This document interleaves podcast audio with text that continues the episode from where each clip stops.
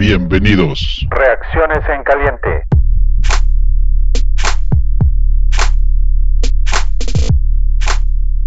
Muy buenas noches, fanáticosos. Bienvenidos a Reacciones en Tibio, que ya otra vez estamos grabando por la noche. Son las 8:33. Eh, el día de hoy graba, como siempre, mi tocayo. Buenas noches. ¿Cómo estás, tocayo? ¿Cómo estás, Tocayo? Pues feliz de otra semana poder disfrutar de una, una victoria que siempre nos saca una, una sonrisa y de que son nuestros playoffs. No sé si vayamos a pasar a playoffs, pero hay que verlo como que cada semana, si perdemos, quedamos fuera. Entonces es una especie de playoffs al final del día y encantado de tener a Hugo con nosotros. Así es. Eh, buenas noches, Hugo. Bienvenido. ¿Qué tal? Buenas noches. Toño, José Antonio, un placer estar aquí con ustedes para platicar de la victoria del día de hoy, ¿verdad? otra vez nos vuelven a ilusionar. Esperemos que, que pues esto dure al menos una o dos semanas más. Vamos a ver, ojalá y sí. Al final de cuentas todos queremos que gane. Eh, y vamos a ver como la vez anterior, dando los datos fríos del partido, los números. En yardas pasadas, coreback, Mitch tuvo 202 yardas, un touchdown, una intercepción. Kirk Cousins tuvo 271 yardas, dos touchdowns y una intercepción. Eh, ataque terrestre, David Montgomery, 32 acarreos. Ese número es el más alto que hemos visto en toda su carrera en los Bears. 146 yardas, dos touchdowns. Y Cook tiene 24 acarreos, 132 yardas y un touchdown. Receptores, Allen Robinson, 4 recepciones, 83 yardas. Jefferson, 8 recepciones, 104 yardas. Total de yardas, Chicago tuvo 397, Minnesota 407. Departamento de entregas de balón, Chicago 1, Minnesota 1. Posesión 32.59 para Chicago y 27.01 para Minnesota. Primeros y 10, Chicago tuvo 23 y Minnesota tuvo 29. En los viajes a la zona roja, eh, Ahí estuvimos, Minnesota, ¿cuáles son? Déjame ver. Tres de, dos de cuatro y Chicago tres de cinco. Em, Hugo, como eres el invitado, a ver, dos minutitos, danos cómo viste el juego, a grandes rasgos. Sí. Mira, mi perspectiva del juego, inicialmente, bueno, el, el, plan de juego yo lo veo muy diferente al que había estado utilizando Matt Nagy los, las primeras 10 semanas, ¿no? O sea, se basó principalmente, al menos en este, en el ataque terrestre. La verdad es que veo a, David Montgomery eh, tomando buenas decisiones al, al momento de atacar el hueco. No es lo mismo que en los juegos previos prácticamente tenía un jugador en cuanto le estaban entregando la pelota. Ahora veo que al menos avanza un par de yardas antes de, recibir el primer contacto. El plan de juego que yo veo que le están diseñando a, Mitch, pues es, es, es, muy sencillo, ¿no? Este, play action, eh, pases cortos, simplificándole la, básicamente el, el accionar del equipo, no complicándole eh, demasiado con, con, pases largos, que es lo que sabemos que, que no es lo fuerte de él, ¿verdad? Definitivamente esto ya no lo ha demostrado durante su estadía con los osos, que prácticamente pases largos eh, no, es, no, no es el fuerte de él, ¿verdad?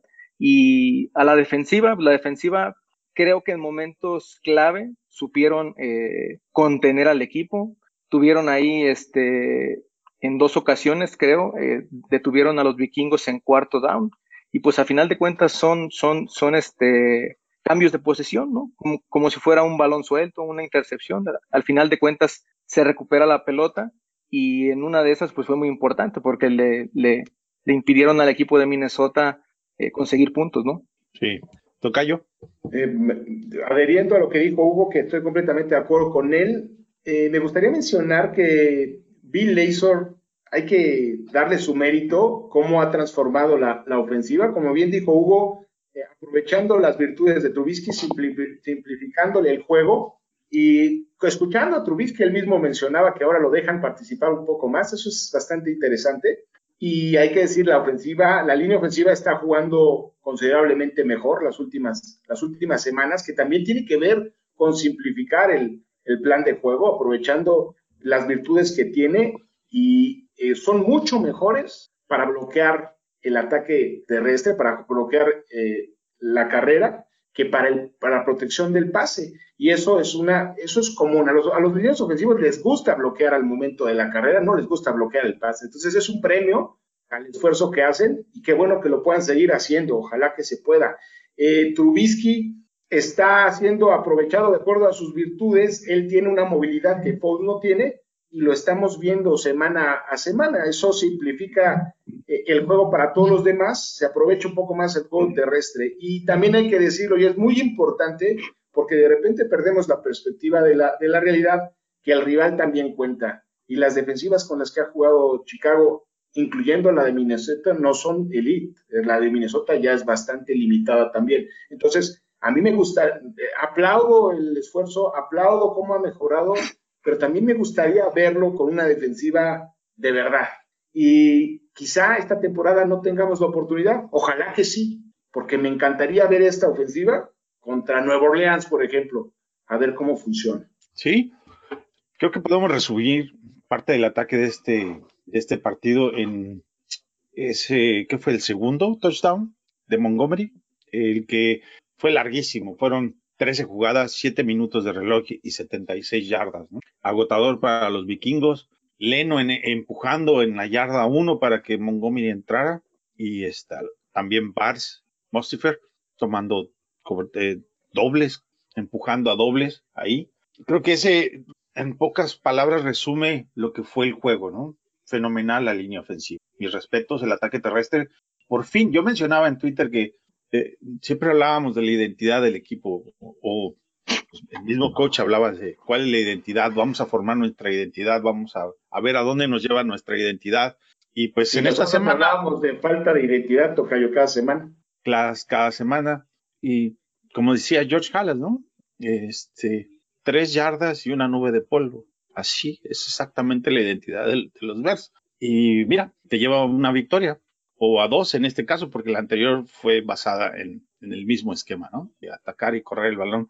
Sigue quedando para, para, para el tintero, porque hasta ahora, como platicaba la otra vez, Tocayo, ¿no? Ya muy adentrada ya la noche de, la temporada, pero bueno, pues hasta ahí, ah, por ahora esto es lo que, lo que hemos visto y pues ojalá y sí alcance para más, ¿no? Ya el próximo rival, pues ya, eh, digo, no hay rival, no hay juegos ganados en anticipado en la NFL, pero todo tiende a, parecer que será un, partido más que pueden ganar, ¿no?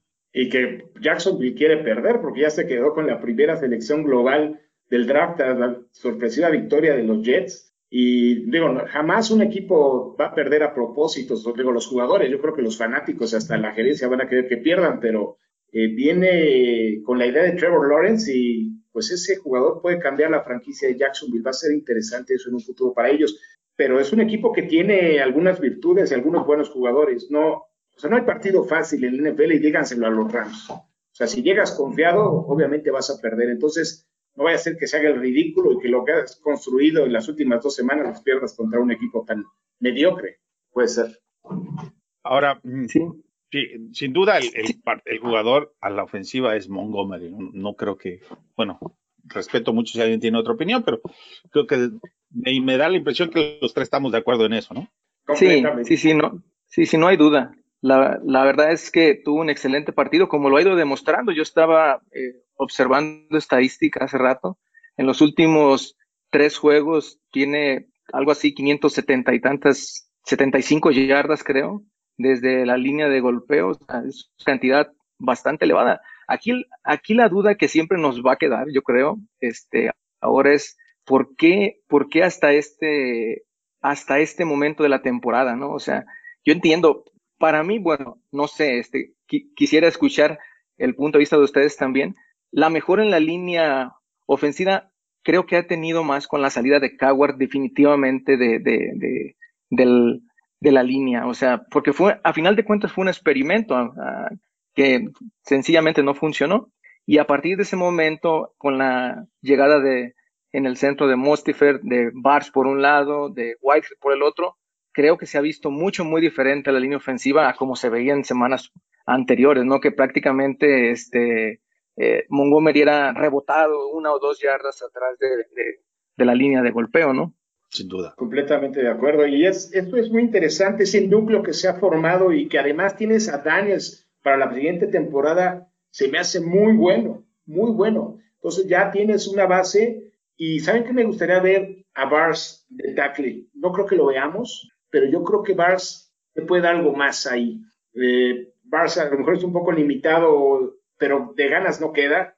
Y Mostifer es una muy agradable sorpresa. Permite que Whitehair juegue de, de guard y de verdad Whitehair es un excelente jugador con un gran futuro y Daniels también lo es. Entonces, de alguna manera, ya estás construyendo algo independientemente de cuál sea el futuro administrativo del equipo. yo creo que lo de Mostifer realmente es un diamante. En la, en la semana escuchaba de una, de una junta que tuvieron todos los jugadores y cuando Matt Nagy nombra, llama a Mostifer o dice por su nombre lo llama, se, pusieron a aplaudir todos sus compañeros, tanto a la ofensiva como a la defensiva. Y ese es un reconocimiento muy grande al juego que ha demostrado en tan poco tiempo, ¿no? Eh, y, se lo aventaron a los leones literalmente, ¿no? Entonces, yo creo que ahí es donde tuvimos suerte en encontrar a ese jugador. Más suerte porque la verdad es que nadie sabía de ese jugador. Los últimos tres centros del Super Bowl han sido eh, undrafted free agents. Entonces, eso te dice todo eh, lo que tienes que saber de un centro, ¿no? O sea. Se, lo debemos a Harry Kestan, hay que darle su mérito. Sí, correcto. Y es gracias a él que, se atrevió a firmar con los Bears. Y bueno, otra vez más, porque hasta el último, pero, pero bueno, ahí está y te permite fortalecer la línea interior con una vez que regrese Daniel de, de su lesión. No sé si le alcance a Barça a jugar de, de tackle derecho. De izquierdo, por supuesto que no. Sí, queda claro que no. De derecho, por eso me gustaría verlo, porque al final del día es un experimento, pero es un jugador que te sirve como suplente cuando menos. O sea, lo puedes tener como, como ya sabes que te responde. De, a lo mejor no va a ser elite, no va a ser elite ni de guardia y probablemente de tackle tampoco, pero hasta de centro ha jugado, Tocayo. Es un cuate muy rifado. Es un jugador valioso. por supuesto que, aporta mucho quedándose en el equipo. Mi asunto es que, ¿cuál es la diferencia entre tener a Masi y Alex Paz en tackle? No hace mucha. O sea, vamos a caer en lo mismo. Necesitamos mejores tackles, del lado derecho y del lado izquierdo. De eso vamos a hablar al ratito y estoy completamente de acuerdo contigo. Pero definitivamente tiene un lugar en el equipo y, y si tiene que entrar por cualquiera de los guardias que están jugando, o de tackle en algún momento, pues te permite tener esa, esa flexibilidad y eso es asombroso, ¿no? Porque tienes dos jugadores en la línea ofensiva que no contabas con ellos y ahora eso sí te permite tener otro planteamiento hacia el draft, que ya platicaremos de eso un poquito después, ¿no? ahora, Mitch, la actuación que tuvo fue buena, discreta dentro de, de pero buena, ¿no? Marfero le ayudó, le permitió al equipo avanzar, y a ejecutar. Tuvo dos pases de más de 20 yardas, si no me equivoco, por ahí, ¿no? El primero a Robinson. Tuvo una, una, actuación bastante, bastante buena, eh, opacada por esa mala decisión de la intercepción. Ojalá no hubiera hecho eso, porque eso realmente mancha su, su juego y de hecho hasta en el rating baja de 100, estaba arriba de 100. Pero la actuación, ¿sabes qué? Más que la, las los buenos pases que haya lanzado, a mí sabes qué me gusta de Trubisky en este par de partidos, lo que ha dejado de hacer, o sea, las malas decisiones que solía tomar.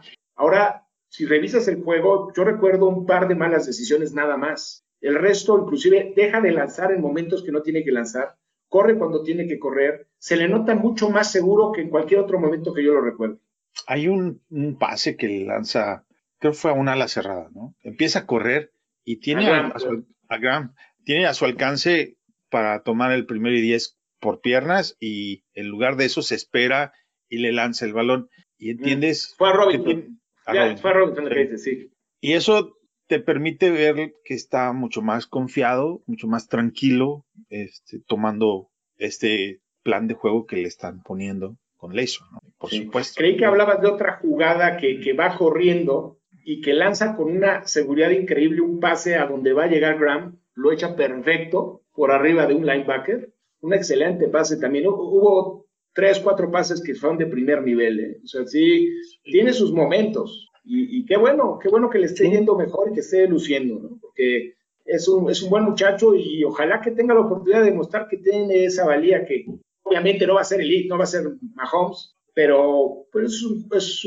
podría ser un buen coreback. Yo siempre lo he dicho, Tocayo, te lo he dicho muchas veces y, yo creo que es un coreback que puede tener cabida en, en algún equipo, quizá no los Bears, eh, que, que tenga un esquema como el que están mostrando ahora, que se eh, ajuste a sus, a sus virtudes y pues si es aquí, pues tendrá que ser ganándoselo semana a semana, porque ahorita lo que estamos viendo es una audición, es una audición de Trubisky y de, y de Nagy y de Pace. Todos están jugando su trabajo semana a semana y ahora sí que están escribiendo su currículum a marchas forzadas para tratar de quedarse en el equipo. Están, no solo están jugándose los playoffs, están jugando su trabajo y eso es lo que está haciendo maravilloso esta final de temporada. Es muy interesante. Sí, eh, yo he notado a Trubisky, así como dice José Antonio, que ya ha tomado mejores decisiones, eso no hay duda.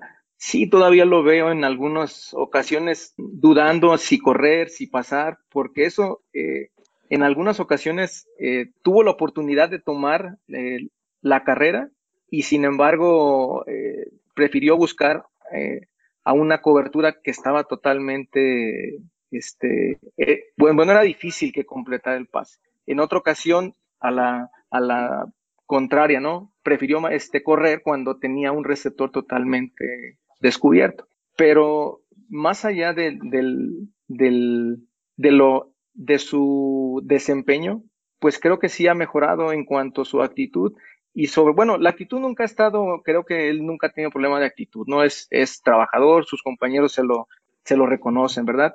pero más que nada la confianza. Yo creo que es el tema que, que él ha tenido en estas últimas tres semanas, ¿no? La confianza que le regresó después de toda la incertidumbre de, no poder jugar, de estar en la banca, de todo lo que se habló, ¿no? Más, más que nada eso. Al medio tiempo, eh, Terry Bracha en Fox comentaba que a él lo sentaron cuando en sus inicios lo sentaron como a Mitch y que eso le sirvió mucho porque él estaba seguro que le iban a dar una segunda oportunidad y decía que pues cuando le llegó que estaba dispuesto a hacer hasta lo imposible por no volver a estar en esa situación. Lo menciono porque vale la pena el comentario, viene de alguien que pues obviamente tiene todas las cartas. Uno que otro Super Bowl ganado, nada más. Correcto, entonces eh, más allá de la opinión de cada quien, creo que vale mucho el comentario. Y sí jugó bien. Hay un, par de, jugadas a mí que me, no me gustaron en específico. Obviamente la intercepción en zona roja, pero hay otra donde le lanza el balón a, que fue un Tyrant, y el que estaba ahí era Allen Robinson, tres yardas adelante, que Allen Robinson en, un movimiento se quita al, al corner y arranca, le entrega el balón y eso es un touchdown. Y lo está viendo, porque sí lo está viendo, porque está arriba cuatro o cinco yardas de él al que le intentó dar el balón. Y cuando se lo intenta entregar, pues ya tiene al, defensivo pegado, ¿no? Esas son las que todavía le falta trabajar mucho y son microsegundos para decidir, pero pues esa es la diferencia entre ser un, gran coreback en esta liga y poder ganarse esos dólares que quiere, ¿no? Y, ganarse el contrato. ¿ah? Pero lo interesante es que sí estoy de acuerdo con ustedes que sigue cometiendo algunos errores, pero son la excepción. Y en, otras, la temporada pasada eran más una regla que una excepción. Eso es lo que creo que es valioso esto. Porque, digo, errores todos cometen, ¿no? Hasta, hasta Rodgers llega a cometer un error en un partido o dos, o Mahomes. Eh, el, el, juego de Trubisky estuvo lejos de ser perfecto, pero fue un buen juego y es algo que le ayuda a construir a él y al equipo. Y eso es lo positivo que se debe tomar de esto y se ve reflejado en el marcador. O sea, notaron en, seis ofensivas consecutivas, incluyendo el tercer cuarto, que era algo, una costumbre que se había, eh, que era terriblemente dañina para el equipo, es algo que se tiene que erradicar. No puedes eh, ganar en esta liga si nunca notas en el tercer cuarto. Sí, y bueno, el, asunto está en que el coreback tiene que generarle cierto temor a la defensiva contraria, temor en, en, que si me va a castigar o no me va a castigar, si hago blitz o no hago blitz, y el primer touchdown, que es a Mooney, es el primero, ¿no? Cuando le lanza un pase de 8 yardas. Sí, sí, sí, sí. Es sobre un blitz que claramente lee bien y le entrega el balón a, Mooney para que entre caminando, sin ningún problema. Y fíjate que ese es un detalle que eh, me gustaría mencionar. Sí se ve a Mooney de repente que lo buscan y le dan, tuvo cuatro recepciones, ¿no toca yo más o menos? Ahorita te A mí me gustaría ver que a Mooney se le busque un poco más, porque cada vez que Mooney toca el balón, hace algo bueno. No hay una sola jugada que veas a Mooney con el balón y que digas, se pudo haber esforzado un poco más. De verdad Sí. que es, es un jugador diferente, hace magia con el, con el balón. A, a esa jugada en la que lo tienen atrás y que se quita el, al primer, jugador, para lo hizo ver, primer lo hizo día. ver mal, lo hizo ver mal. Te habla, te habla de, de- no del, de- de- evidentemente lo hizo mal el defensivo, pero es algo que Moni hace siempre. Siempre hace que los demás fallen una tacleada, siempre logra dos o tres yardas más, lo mismo que hace Montgomery. Son dos jugadores que jamás les puedes pedir un poco más de esfuerzo, siempre lo hacen. Y qué bueno que tengan la oportunidad y que deberían de tener más oportunidad. El caso de, de- de Montgomery, yo me cansé de decirlo desde el principio de la temporada, tú también lo dijiste, Tocayo, lo hablábamos, ¿por qué no le dan más el balón? Muchas críticas recibió Montgomery y el tiempo da la razón. Montgomery es un corredor de primer nivel y lo está demostrando. Lo está demostrando y, y eran lógicos, ves los números, cuántas tacleadas rompía a pesar de tener 3.3 yardas por acarreo, era el líder de la liga o el segundo lugar de la liga en, en tacleadas rotas. Ahora que tiene la oportunidad de hacerlo bien, ya lo decía Hugo, lleva más de 500 yardas con un prome- promedio de más de 6 yardas por acarreo. 6 yardas por acarreo. Ni Barry Sanders tenía ese promedio. Por Dios, os estás hablando de un, de un corredor elite. Hay que darle la oportunidad. Y hay que darle 30 acarreos o 25, los que hagan falta. En la transmisión pusieron una, una, un slide, una nota ahí de 700 yardas terrestres y 300 yardas, sí. Voy a eh, paz, sí. por vía pase. Y los nombres es Dalvin Cook, Alvin Ah, la Kamara, verdad, sí. James Robinson y David Montgomery. Esos son los nombres que nos dieron. Nada más. Y, Y ya sobre acabó el partido con 900 yardas, Tocayo. ¿Sí? Eh, Sobre los targets, mira, en Allen Robinson tuvo cinco targets, cuatro recepciones para 83 yardas. Mooney tuvo cinco targets para cuatro recepciones y 49 yardas. Graham tuvo tres targets, dos recepciones, 25 yardas. Montgomery, dos targets, una recepción, 16 yardas.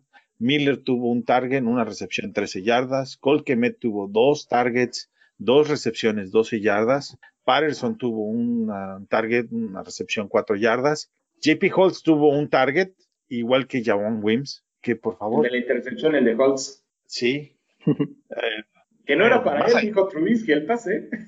sí, dice.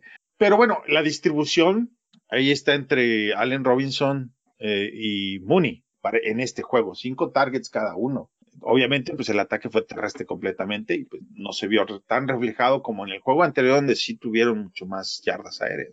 Sí. Sí, a mí, a mí lo que me, me hubiera gustado más es que continuaron con, creo que a Kemet solamente lo buscó en la primera y en la segunda serie ofensiva y a partir de ahí prácticamente lo usaron para bloqueo. Y la verdad es que es, es un buen bloqueador, inclusive no sé si hubo una jugada en donde sostuvo a un, a un linebacker en un, en un blitz durante uno o dos segundos para que Mead creo que pudiera completar un pase en donde se consiguió un primero y diez. Fue cuando se escapó corriendo, ¿no? Que le da la vuelta Sí, y se va. sí tiene razón. Sí, claro. Sí, pero sí lo buena- buena sí, sí, sí. Y prácticamente lo usaron este, en, en, en jugadas de bloqueo, porque realmente es lo que le estaba funcionando, ¿no? La, la, eh, el ataque terrestre, ¿no? Pero sí me hubiera gustado verlo un poco más este, involucrado también en, en el juego de pase. Pues bueno, muchas gardenias para la ofensiva. Este, eh, vamos a dar el, el- el balón del partido a la ofensiva. Hugo. Híjole, creo que no hay duda, ¿no? Debe ser este David Montgomery, aunque a mí me gustaría eh, hacer un- algo pues notable con la línea ofensiva, ¿no? El, sobre todo el, el centro y los dos guardias, ¿no? Yo vi en este juego específicamente, donde prácticamente Montgomery recibía el balón y ganaba dos o tres yardas antes de recibir el primer contacto. Entonces, el, el trabajo de la línea ofensiva eh, debe remarcarse, ¿no? La verdad es que hicieron una muy buena, este, un muy buen juego el día de hoy. Pero bueno, ahora sí que todos los reflectores se los lleva David Montgomery, ¿no? Con esa actuación este, impresionante, ¿no? Por segunda semana consecutiva. Imposible no dárselo a Montgomery, aunque estoy de acuerdo con Hugo que se merece una mención. La línea ofensiva, hasta Ifed y Leno jugaron bien, entonces no es algo común. Qué bueno que sea así. O cuando tienes una, un partido de ciento, casi 150 yardas por la vía terrestre con un jugador, casi 200 yardas, 199 tuvo el equipo en total, te habla de que es un gran trabajo de la línea ofensiva, independientemente de lo que haga el corredor. Entonces yo creo que sí se debe, se debe dar a Montgomery con una mención especial a la línea ofensiva, como bien dice Hugo.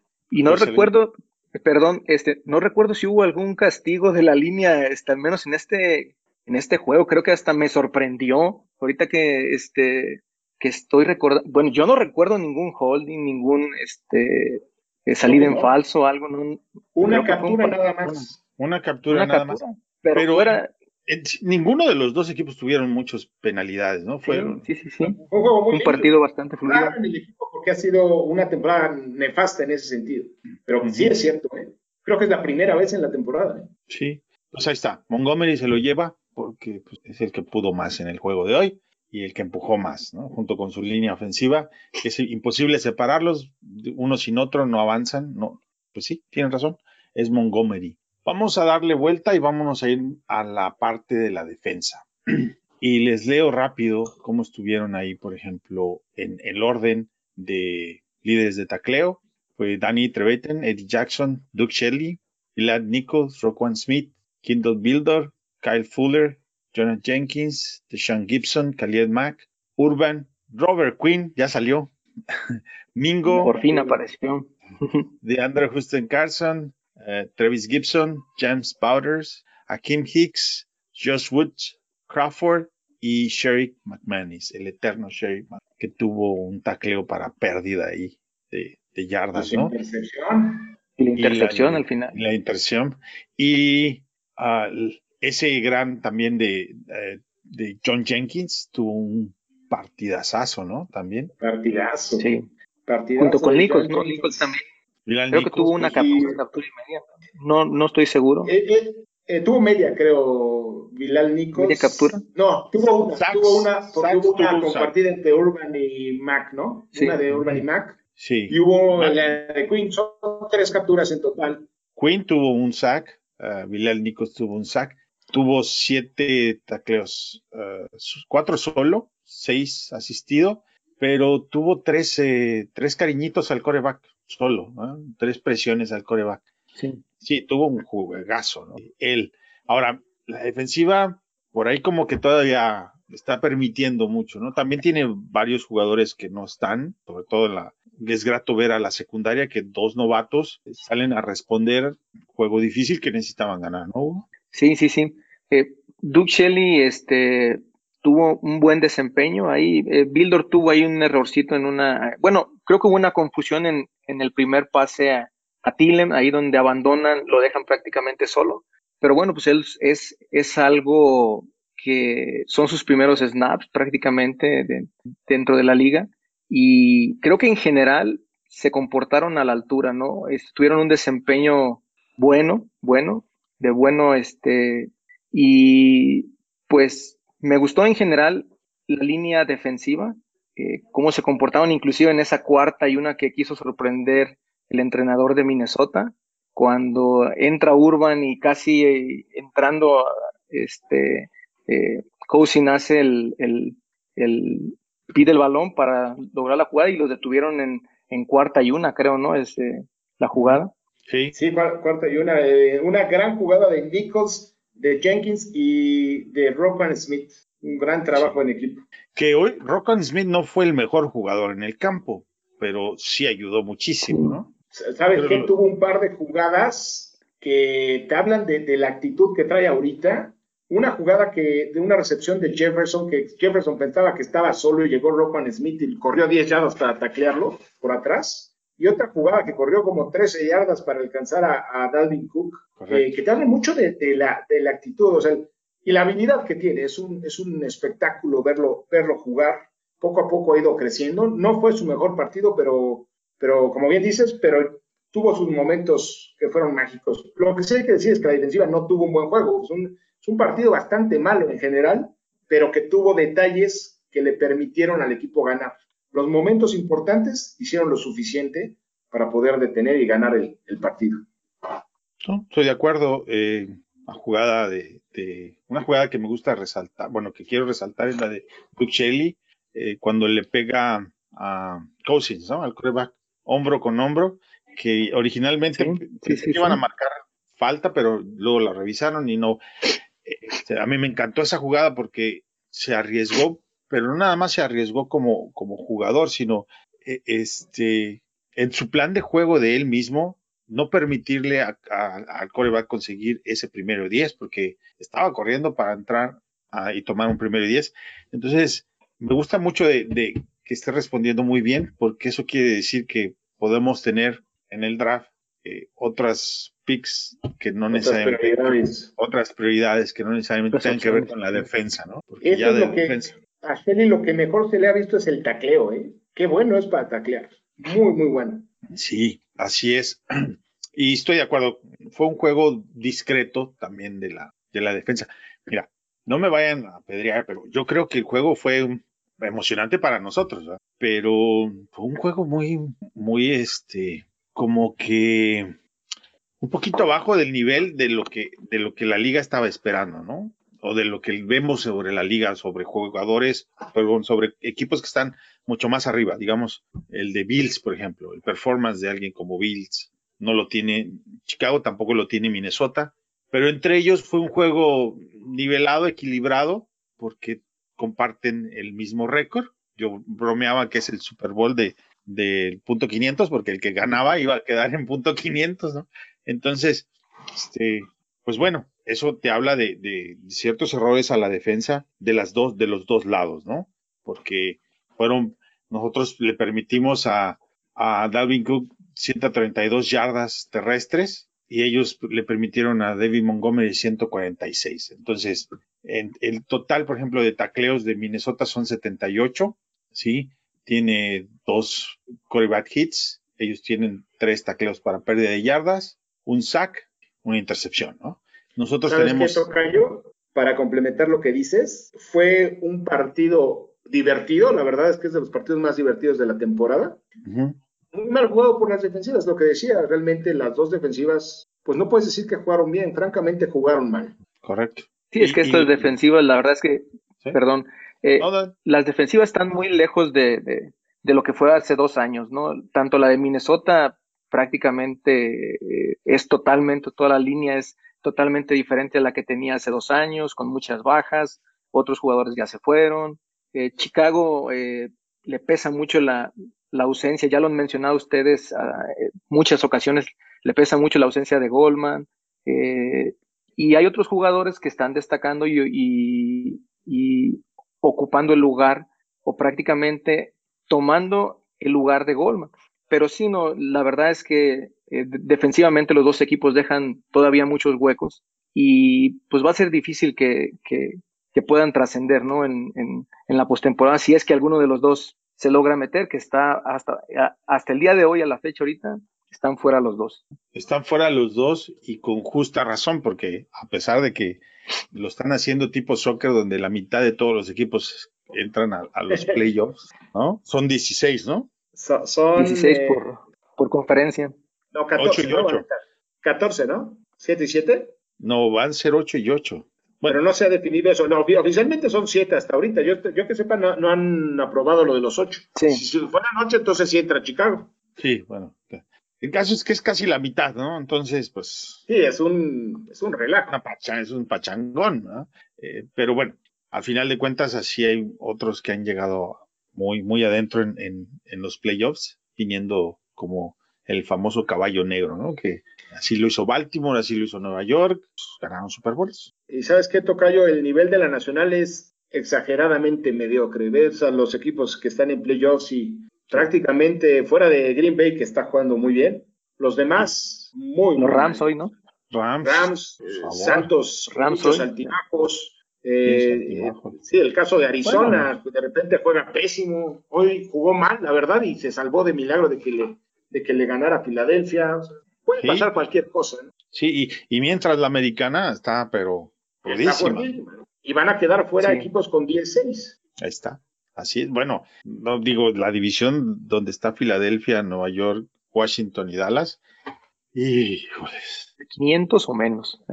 Oh, man. Sí, van a, va a ganar, eh, va a calificar un equipo con menos de 500. Imagínate. Solamente recuerdo a, a aquel Seattle en los eh, de, de Marshall Lynch que se escapó en contra Santos, ¿se acuerdan? Que ganaron sorpresivamente en Nueva Orleans. Ese equipo calificó con menos de 500, calificó con 7-9. Pero no recuerdo ningún otro 7-9. equipo que haya calificado con ese, con ese récord. ¿eh? No, bueno, es, es terrible, es terrible, pero bueno, creo que es algo del COVID, lesiones, pues esperemos que, que quien sea lo sepa aprovechar, porque tiene una avenida clara para llegar al Super Bowl, al, a quien esté de la Nacional, si juega bien, se enracha, puede llegar muy, muy profundo, porque pues no, no, los rivales no ofrecen mucha resistencia. Ojalá que no sea Green Bay. Ay, ya, lo que estábamos hablando, tranquilos, amistosamente. Tienes que mencionar a los Packers, pero bueno, ni modo. Bueno, pues vamos a dar este el balón a la defensiva. Hugo. Mm, A mí me gustó Bilal Nichols. Creo que lleva dos partidos este, consecutivos bastante bien y creo que eh, ha hecho buenos tackles y creo que se lo voy a dar a él, a él el día de hoy. Tocayo. Excelente temporada de Nichols. Yo se lo voy a dar a John Jenkins, que es un jugador que el día de hoy en particular me parece que tuvo una actuación sobresaliente. Hijos, va, va a estar difícil porque yo se lo quiero dar a Duke Shelley. Entonces vamos a tener que ponernos de acuerdo. Alguien se lo tiene que llevar. Vamos, a darle. O, o otra repasadita. A ver, Hugo. Se lo damos. Sí, tú decides. se lo damos Vámonos a- con Shelley, a- vámonos con, Sí, vámonos ¿no? con Duke Shelley. Creo que sí se lo mereces. Novato, bueno, no, no novato, Es es su segundo año, ¿no? Su- Sí, pero apenas lo dejaron entrar a jugar. ¿no? Sí, sí, Entonces, sí. Sí, siempre Se- estuvo año. inactivo toda la temporada pasada. Y en equipos especiales de este año, y yo lo pedí tanto durante toda la temporada que no lo puedo negar, a Duke Shelley. pues eh, listo, vamos a dárselo a, a Duke Shelley y mención honorífica otra vez a, a Cairo Santos, que Sí, señor. sigue, Sigue la racha. sigue la racha. Eh, Robbie Gold tuvo 29 consecutivos, ¿no? Y Carlos Santos 26, ¿no? Ve- ¿O fueron 29? 29. Cairo Santos está en 26. Está a 3. Sí, pasaron la estadística hoy. Pasaron la estadística hoy, precisamente. está a 3 de, de empatar al que muchos le lloramos. de. Digo, al, al que muchos le lloramos todavía. Entonces, pues hay mención honorífica a él, porque ha tenido una temporada espectacular nuevamente, ¿no? En equipos especiales, yo creo que se lo lleva a él, ¿no? Otra vez. Sin duda. Sin duda no. Y hoy eh, Pat O'Donnell no tuvo mucho trabajo, ¿no? Se vio muy, muy tranquilo. Creo que solo tuvo un en la primera serie, ¿no? Un- Ujú, Un solo despegue. ¿no? la primera y ya. Entonces no fue requerido, este, ni frío pasó porque el estadio es cerrado, entonces. hasta raro se haber sentido. Sí, sí, eso te habla de, de, de la constancia que tuvo la ofensiva, ¿no? El día de hoy. Sí, sí. Bueno, pues eh, muy bien. Yo, eh, vamos a incluir un segmento nuevo y ese segmento lo, lo estaremos haciendo todas las semanas. Ya sobre el partido ya platicamos, no creo que haya mucho más que agregar, pero acá el tocayo se puso a hacer tarea y vamos a empezar a tratar temas de posiciones del draft. Y tenemos una eterna discusión entre si es quarterback o tackle al principio, en la primera ronda.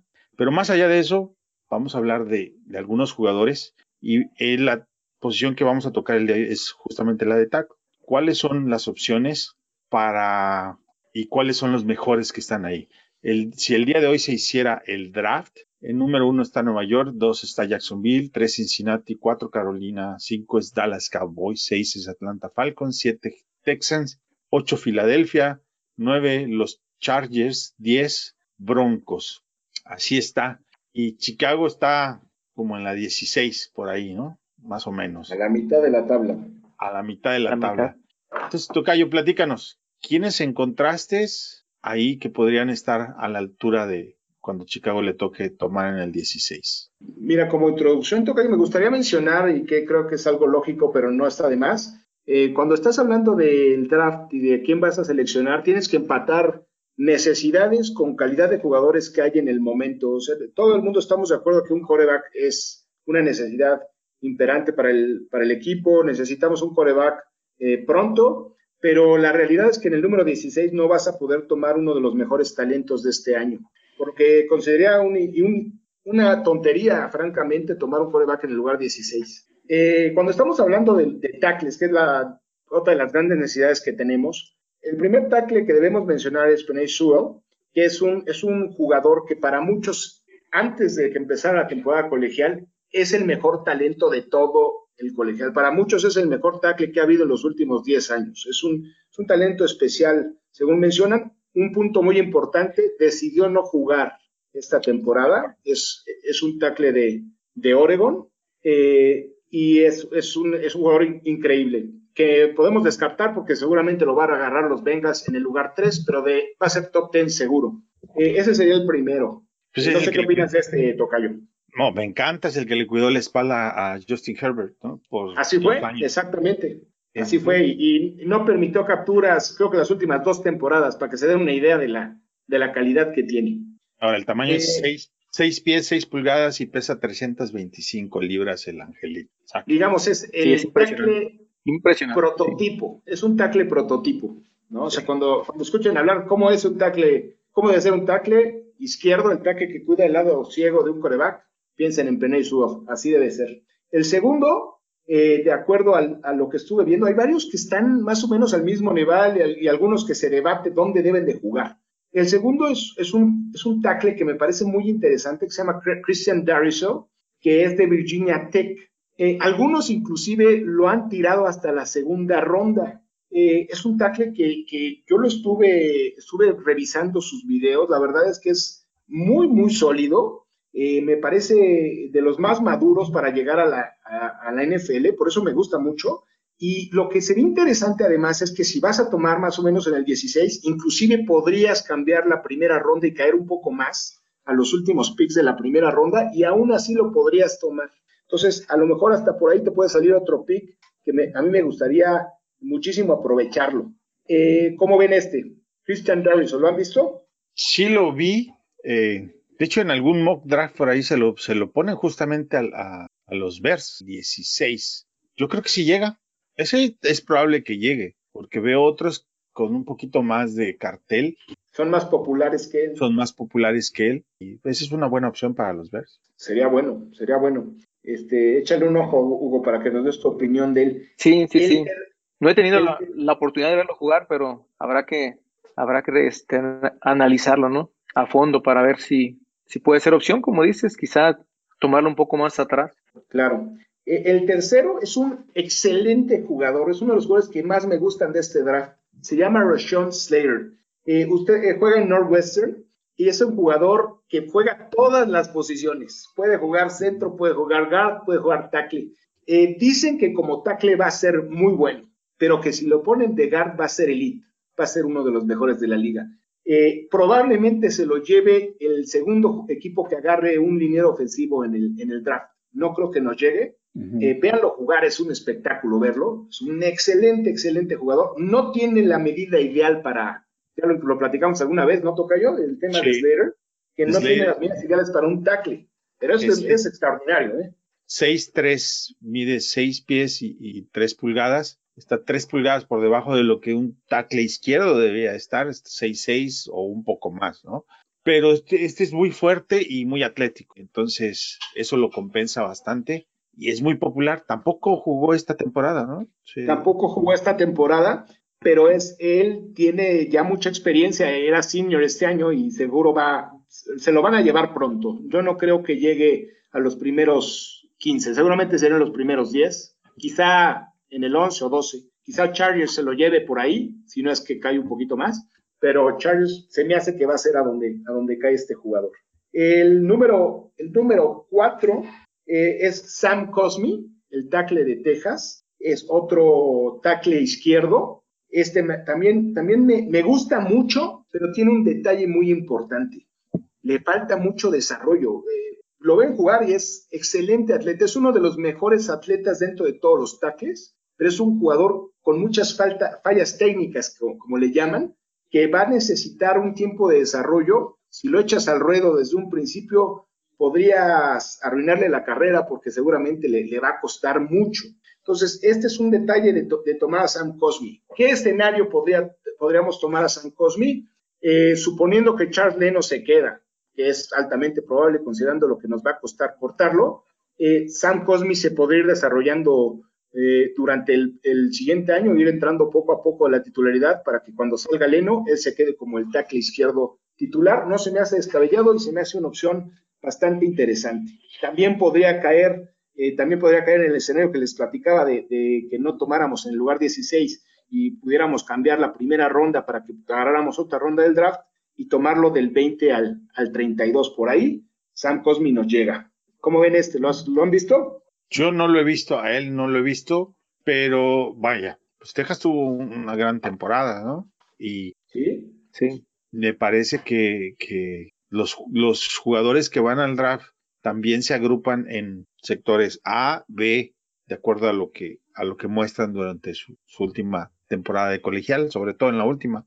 Y creo que este podría ser alguien que, como dices, podría caer porque no es de los primeritos que, que ves en el menú, ¿no? No es de los más populares tampoco, tampoco. Ahí les va el, el siguiente que sí es un poquito más popular. Jalen Mayfield es el tackle de, de Michigan que seguramente Michigan. muchos conocen porque Michigan sí. es, es, un equipo muy popular y que sí. es muy famoso porque dominó a Chase Young, que no uh -huh. es fácil, ¿eh? Dominar sí. a Chase Young no es fácil. Es un poco inconstante y muy importante, no juega de tackle izquierdo, lo que le hace menos popular. Ha jugado de tackle izquierdo algunos partidos, pero su posición natural es tackle derecho. Eh, me parece un muy buen jugador, muy, muy bueno, y también estaría disponible probablemente eh, a mediados de la, de la primera ronda, Jalen Mayfield. Entonces, si lo toman, que no les sorprenda, pero es un jugador que algunos a algunos expertos no les gusta tanto porque no es un jugador muy constante, algunos lo tiran a la segunda ronda, pero yo pienso que se va en primera. Yo creo que sí se va en primera y ese es que Michigan sí es muy popular y es, este sí es bastante mencionado y cortejado ya por varios. Sí, yo, sí se, habla, se habla de los Bucks, que sería un lugar natural para él. Eh, se habla mucho de, de, de qué se podría hacer su destino. Inclusive hay quien dice que Box va, hay varios mock draft que, ponen a Box que baja al, a los primeros 15 para poder tomar a, este cuate Mayfield. Eh, sería algún jugador interesante. Yo no, no, le haría el feo, pero sí hay que decir que no jugaría probablemente del lado ciego, sino jugaría del lado derecho. Eh, el siguiente es otro que es muy popular y que nos, nos caería muy bien por la cercanía y por, porque no, nosotros ya tenemos mucho Notre Dame. Liam Eichenberg es, es, un jugador con mucha experiencia, tiene muchos, de hecho fue titular todavía con, con Mustifer y con Bars, tiene, tiene tres años de ser titular en, en colegial. Es sí. un excelente, excelente tackle, muy constante, que no es un atleta elite, pero es, es, un, es un cuate con una disciplina increíble y con un que yo creo que va a tener una carrera muy buena en el NFL. Quizá no vaya a ser un superestrella, pero sí un titular de muchos años. Seguramente este lo han visto jugar. Pues entre Georgia y, y Notre Dame tendríamos a todos, ¿no? Sí, son los Georgia, Georgia a la defensiva y, y, Notre Dame en la línea. en la línea ofensiva. Liam Eichenberg. Y lo interesante de Liam es que ese lo podríamos tomar en segunda ronda. Yo no creo que se vaya, no se vaya en primera. Sería un talento ya de, de, de, de, de tipo B, como decías, Tocayo, que sí. ya es un poquito, un poquito más, más abajo, igual que los que voy mencionando, que ya sería para considerarlos para unas rondas eh, posteriores. Uh -huh. el, siguiente prospecto que traemos acá es, eh, es que tengo, tengo una lista, he hecho un relajo, discúlpenme, pero este, por aquí tenía el siguiente, ¿cuál era? Oye, ¿El de Alabama? Ah, Alex Letterwood, ¿no? Alex Letterwood. De Alabama. Este, eh, Alex Letterwood es muy bueno y de hecho también lo, muchos creen que se va en primera. Eh, ha jugado de tackle izquierdo, pero él sí definitivamente la mayoría de los expertos lo ponen como guardia en la, en la NFL. Es un muy buen jugador, seguramente ustedes también lo han visto jugar, es muy, es muy sí. conocido, es muy popular sí. y esto quizá lo haga irse antes con respecto al talento que tiene. O sea, no, no estoy diciendo que sea un mal jugador, es muy bueno, pero yo no creo que, que sea mejor que, que, algunos otros que ya mencionamos y, y sin embargo se va a ir antes. Entonces yo no creo que valga la pena tomarlo porque habría que quemar un cartucho antes de tiempo. Entonces eh, creo que Además va a jugar de, de en la liga y a nosotros es algo que no nos hace falta, pero hay que mencionarlo porque lo van a ver, lo van a ver que se va a ir rápido. El siguiente es el de Clemson, es, perdón, el de Tennessee, Jackson Carmen, es otro buen prospecto, ya no va en primera, yo creo que este se va en segunda probablemente, y se proyecta más como guard que como tackle, a pesar de que eh, eh, ha jugado siempre de, de, tackle izquierdo en, la, en colegial, pero también es, tiene medidas ideales para, para guard y difícilmente lo veremos jugando de, de tackle en la, en la NFL. Ese también es del slot B, ¿no? Sería. Ese también es, ya sería de segunda ronda. Y eh, ahora les voy a mencionar un cuate que es un verdadero monstruo. Hay dos que me encantan como proyecto y, como que, dices que este, esto es increíble que, pueda, que pueda jugar así eh, a una persona de este tamaño. Daniel, Daniel Faelele de, de Minnesota. Si no lo han visto, les recomiendo ampliamente que lo vean. Es un verdadero monstruo. El joven mide 2 metros 6, que es una medida alta, pero todavía vemos jugadores que en la NFL, que algunos que llegan a medir eso, pero pesa 180 kilos el joven, 180 kilos, es un monstruo. Y la verdad es que se mueve bastante bien para, para su tamaño. Es un tackle masivo, o sea, es tan grande que para darle la vuelta se necesita algo especial.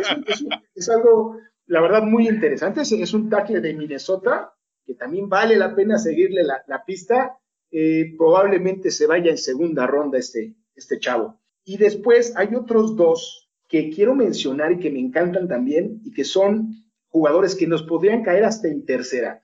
Uno probablemente va a jugar el Senior Bowl, no, no es muy conocido, eso es una universidad pequeña, Northern, Northern Iowa, y es de los prospectos más interesantes que hay.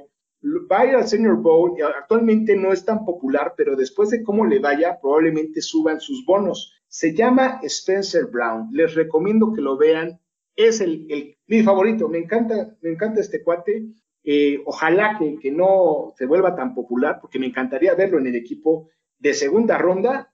El, el, chavo mide más que, 6'9".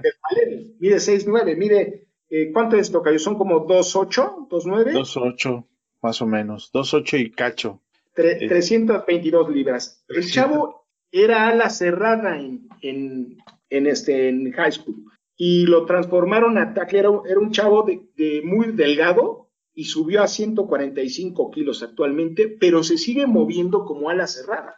es un pate, un verdadero atleta. Se me hace un talento muy especial el de Spencer Brown, se me hace único y a un precio muy barato hasta ahora probablemente suban sus bonos y no lo podamos agarrar tan en segunda ronda, pero sería muy interesante. Y finalmente uno para tercera ronda que se llama Walker Little, que seguramente al que a los apasionados del colegial le suene, porque era uno de los mejores tackles desde hace tres años. Es de Stanford. Resulta que este señor, este muchacho, hace dos años, que era el prospecto número uno de todos los tackles, eh, decide quedarse un año más para jugar y se lesiona en el primer partido de la, de la temporada.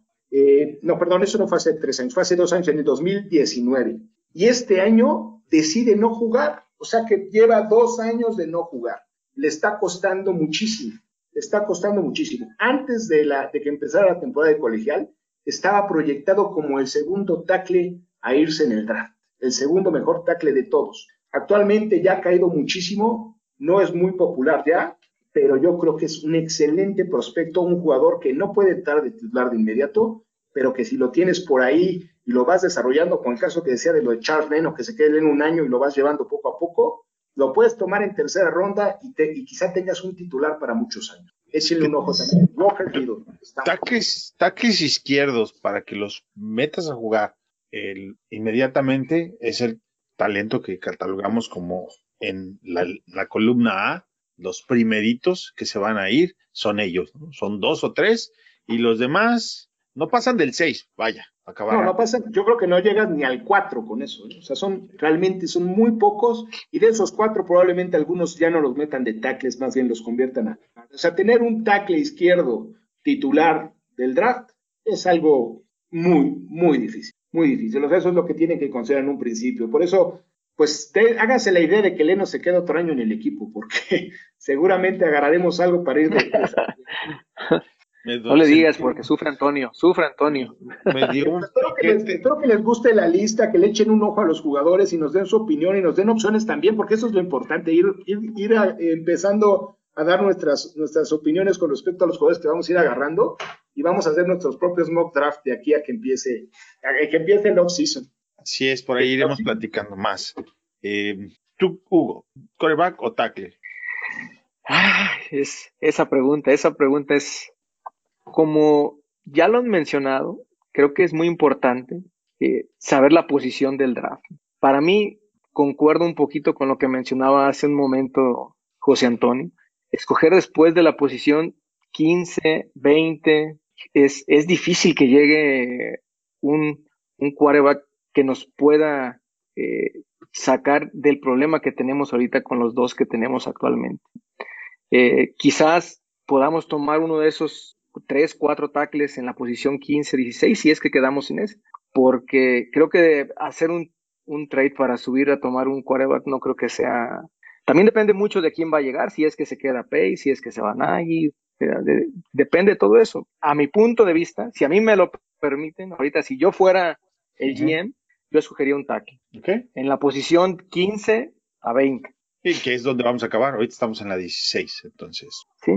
Difícilmente quedamos más arriba porque los que quedan van a seguir perdiendo partido y nunca más Sí. los vamos a volver a alcanzar. Entonces, bueno, pues ahí está. Trataremos de hacerlo por posiciones de necesidad, más allá de, de dónde vamos a quedar en el draft. Pero seguramente sabemos que necesitamos un tackle izquierdo, eso todos estamos de acuerdo. Eh, por ahí trataremos de ver después otras posiciones que, que van a ser relevantes en el draft. Bueno, pues eh, Hugo, ¿quieres agregar algo más y dar tu cuenta de Twitter? Pues agradecerles a, a ti, Antonio y José Antonio, que me hayan invitado a participar el día de hoy. La verdad es, es algo que nunca había tenido la, oportunidad de hacerlo. Es, es muy este, emocionante platicar de tu equipo con alguien eh, que tiene tantos, tantos eh, tiempo ya en esto del, del podcast de los fanaticosos. Y bueno, un placer. Mi Twitter es Hugo con H R Hugo R M Z R arroba hotmail.com. Perdón, Eh, les digo en la cuenta de mi correo. Es arroba Hugo R M Z R. Ya les ando dando la, la cuenta de mi correo. Sí. Bueno, que que te escriban escriba para también. platicar, para platicar. También las quejas, todo, opiniones ahí se pueden dar. ¿verdad? Tocayo, Pues encantado de tener a Hugo con nosotros, encantado de, de poder platicar en, en día de victoria y esperando que vayamos construyendo algo positivo y disfrutemos otras dos semanitas, cuando menos, de, de fútbol y seguir platicando de prospectos y de mejorías en nuestro, en nuestro equipo. Mi Twitter es arroba J10 con letra F y eh, encantado de estar con- contigo, Tocayo, otra vez. Pues muchas gracias a todos. Ya saben, la cuenta de Fanaticosos es en Twitter es arroba fanaticosos.com, en Facebook es fanaticosos.com, diagonal fanaticosos. Ahí casi nos encuentran a todos. eh, no importa si es lunes, martes, miércoles, jueves, viernes, sábado. Siempre hay eh, tiempo y espacio para platicar con todos de los Bears. Me encantó, Hugo, que estuvieras por acá con nosotros. En Twitter interactuamos mucho. Sí, pues este es un espacio de todos. Fanaticosos no tiene un, un papá. Todos somos, y eso es, esa es la intención de, de este proyecto, es que pues nos congreguemos, nos agrupemos, nos arropemos. En realidad no somos muchos en español, pues para eso estamos, ¿no? Para sufrir las derrotas y para celebrar las victorias. Y escuchar todos los puntos de vista, que eso es fundamental también. Sí, sí, si no, pues qué, qué sentido tiene ¿no? se aburre uno en la plática. Hay que pelear, no, no es cierto, no hay que pelear, no hay que pelear. no, no hay que pelear, pero vamos a platicar, eso sí, se vale. Eso sí. Bueno, pues Escuchar a todos, escuchar los puntos de vista escuchar de a todos. todos, exacto, Sí. y respetarlos también, ¿no? Claro. Bueno, pues mu- muy buenas noches, gracias y como siempre, Bear Down, Chicago Bears.